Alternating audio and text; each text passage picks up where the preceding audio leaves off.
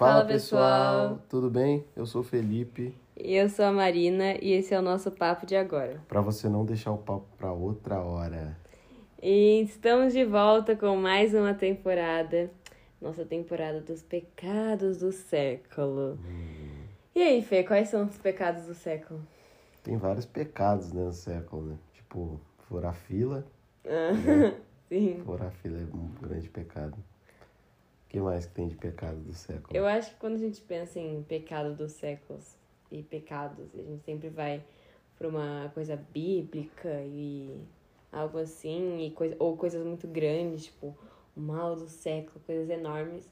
Mas a gente esquece tipo, das pequenas coisas no relacionamento com as pessoas, no convívio com o outro, do que a gente faz mal. Porque o pecado nada mais é que um erro que faz mal, tanto para você quanto para o outro.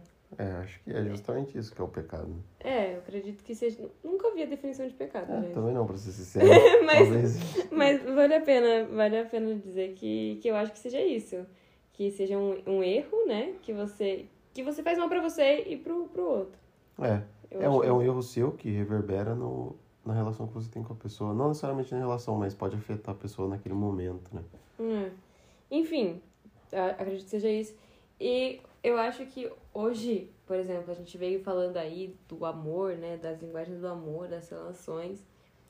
E hoje a gente acha que, que o, o amor é, o, é controle, né? Tipo, a gente acha que quanto mais a gente controlar a pessoa, mais aquela pessoa se tornar nossa, mais amor a gente tá sentindo por ela. É. E, e é uma coisa a se refletir. Será que é isso? Então, eu acho que. Eu acho que sim. Eu acho É que isso? muitas pessoas têm essa visão do relacionamento, de que, tipo, é uma coisa possessiva mesmo. Possessiva, de fato. E talvez isso tenha a ver muito com essa noção do que a gente tem sobre o que é nosso, que é do outro, que é uma propriedade nossa. Talvez, para muitas pessoas, o amor seja propriedade, seja posse. Ter Uhum. aquela pessoa só para você, fazer com que aquela, aquela pessoa seja sua. E uma vez que ela for sua, ela vai te amar e você vai amar ela. E isso é uma visão bem, talvez, deturpada do amor, na minha visão. Eu acho que o amor não é isso. E não só o amor, eu acho que relações não são isso, sabe? Você não pode fazer com que é, uma pessoa seja sua propriedade. Você não pode fazer com que você seja dono, se achar dono de alguém. Acho isso muito pesado, inclusive. Sim. Você- E eu acho que assim, é, esse, essa criação, eu acho que é uma cultura dessa questão de ser propriedade, né? Eu te falei várias vezes, né? Eu acompanho muito essa questão da educação positiva, né? Sobre como a criação, a criação de filhos. Eu, não, eu ainda não comecei a ler livros a respeito disso, mas eu sei que tem vários livros. Tem um livro que era, tipo, antigo e que ele falava sobre essa, é, essa criação por punição. Falava os jeitos que você tinha que punir a criança, sabe? Umas coisas assim que você... Hoje, algumas pessoas podem achar isso normal, mas é impossível você ler aquilo e você falar como assim é normal você bater na criança, sendo que a, é, a criança tem uma vontade, sabe? Tipo, ela não é... A gente tem essa... é, Isso é... Eu acho que essa comparação da criança com as pessoas, porque, por exemplo, a criança não é uma não é tipo um, um ser aleatório, um bicho, assim, sabe? Ela é uma pessoa também. Então, o que eu quero dizer é, é legal essa relação, é comparar dessa relação das pessoas mais velhas e das crianças, pessoas mais novas, né? Em relação, tanto em relação entre elas quanto entre, como que é? Calma, fiquei confusa, né?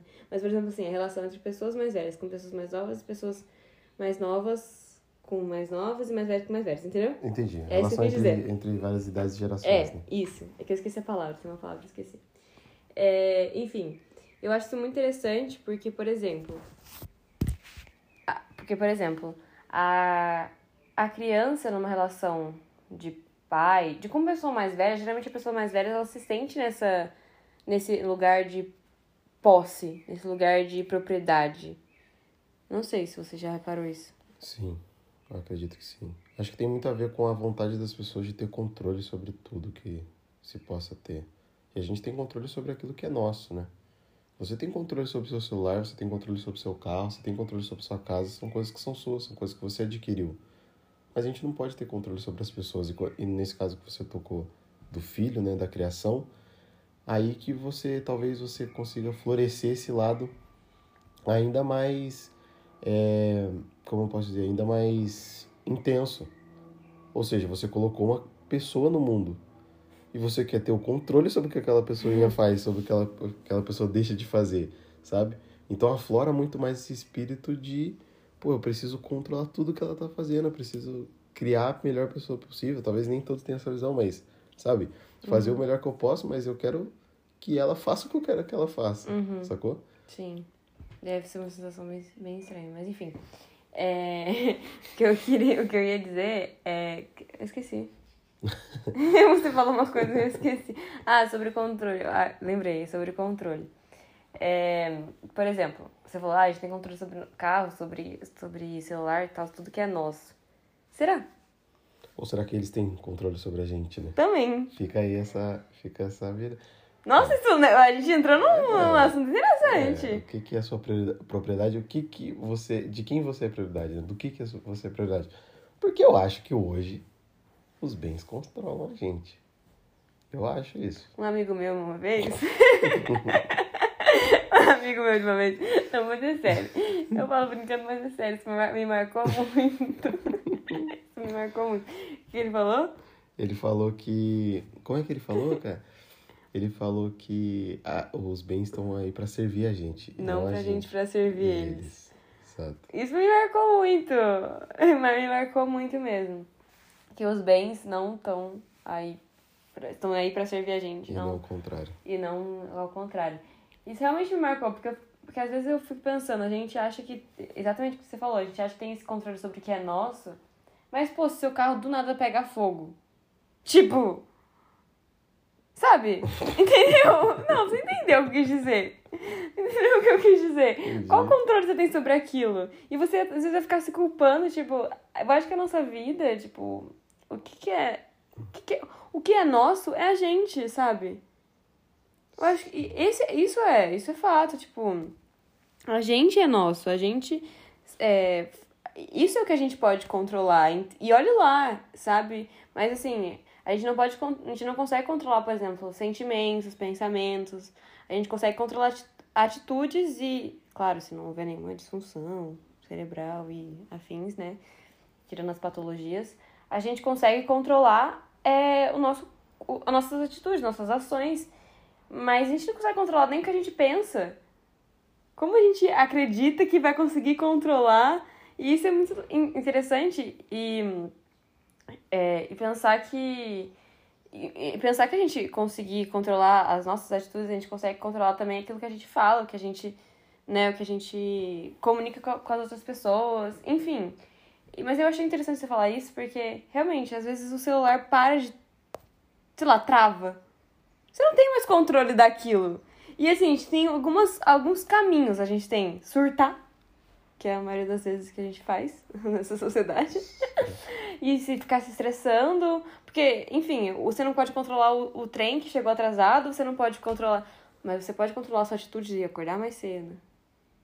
Levantar mais cedo Entende? Tipo, algumas coisas a gente sempre olha pro outro, sempre olha, é, aponta pra algo e esquece de o que a gente pode fazer para aquilo. Porque eu acho que a, a pergunta que responde isso, o que é nossa propriedade? Só a gente. Não sei se você concorda. Eu concordo. Eu acredito que eu concordo. Porque é, você tava falando, eu tava refletindo que, tipo, também a gente se projeta muito Acho que no fim é tudo sobre a gente, né? É tudo muito ego, assim. Mas a gente se projeta nas coisas que a gente acha que é nossa por essa falsa sensação do controle que a gente tem sobre aquilo. Sendo que nem você mesmo falou, a gente não tem controle, às vezes, nem sobre a gente. Ou melhor, a gente não busca ter controle sobre a gente, busca ter controle sobre aquilo que é externo a gente. Né? A gente se projeta nas coisas que são externas a nós, ou seja, pô, esse celular é fruto do meu trabalho, é fruto do meu tempo, então ele tem que ser valorizado, ele tem que ser. Eu tenho que cuidar dele, se ele travar, fudeu, não sei o quê. Mas, tipo, é a projeção que você tá dando de você sobre ele. Sendo que seria talvez melhor ou mais eficiente você olhar sobre para você e pensar por que, que eu estou dando tanta importância àquilo? Por que, que eu não penso, não controlo mais o que eu penso, o que eu sinto em relação a isso? E eu acho que é porque é muito mais fácil a gente ter essa falsa sensação de controlar as coisas e não a gente. Sim. Sabe? O outro e não a gente. Porque é, é muito mais confortável. É muito mais confortável do que você ter que olhar para você, olhar para dentro. E eu acho que cada vez mais tá ficando mais difícil para as pessoas olharem para elas mesmas. E não no sentido de egoísmo, mas no sentido de se cuidar e no sentido de se zelar. É muito mais fácil eu querer controlar os seus sentimentos, porque é algo externo a mim. Uhum. É muito mais fácil eu tentar controlar os meus bens, é muito mais fácil, como você falou, eu colocar a culpa no trem que atrasou do que no fato de eu não ter conseguido acordar cedo ou no fato de eu ter eu querer ter assistido três episódios a mais daquela série na noite anterior, entendeu? Uhum. É muito mais fácil eu projetar essa culpa ou esse controle nas coisas que são externas a mim, né? Sim. Eu acho que talvez seja esse o ponto de que onde a, as nossas coisas, nossos bens, as pessoas à nossa volta tenham ficado acho no que meio do caminho. No meio do caminho. Né? É, mas eu acho que também é questão de a gente sempre fala, né, que da internet fala sobre. Sobre, enfim, sobre os problemas que ela causa, sempre parece muito clichê, assim, né? Mas a gente tem muita informação externa. E. Então, por exemplo, a gente sempre acha que sabe de tudo, sabe? Então, eu vejo, eu consigo perceber alguns momentos, sim, da minha vida, mas um momento claro da vida de quase todo mundo. No começo, ninguém sabia sobre o Covid. Ninguém sabia nada, nem os médicos, ninguém. Aí os médicos começaram a saber.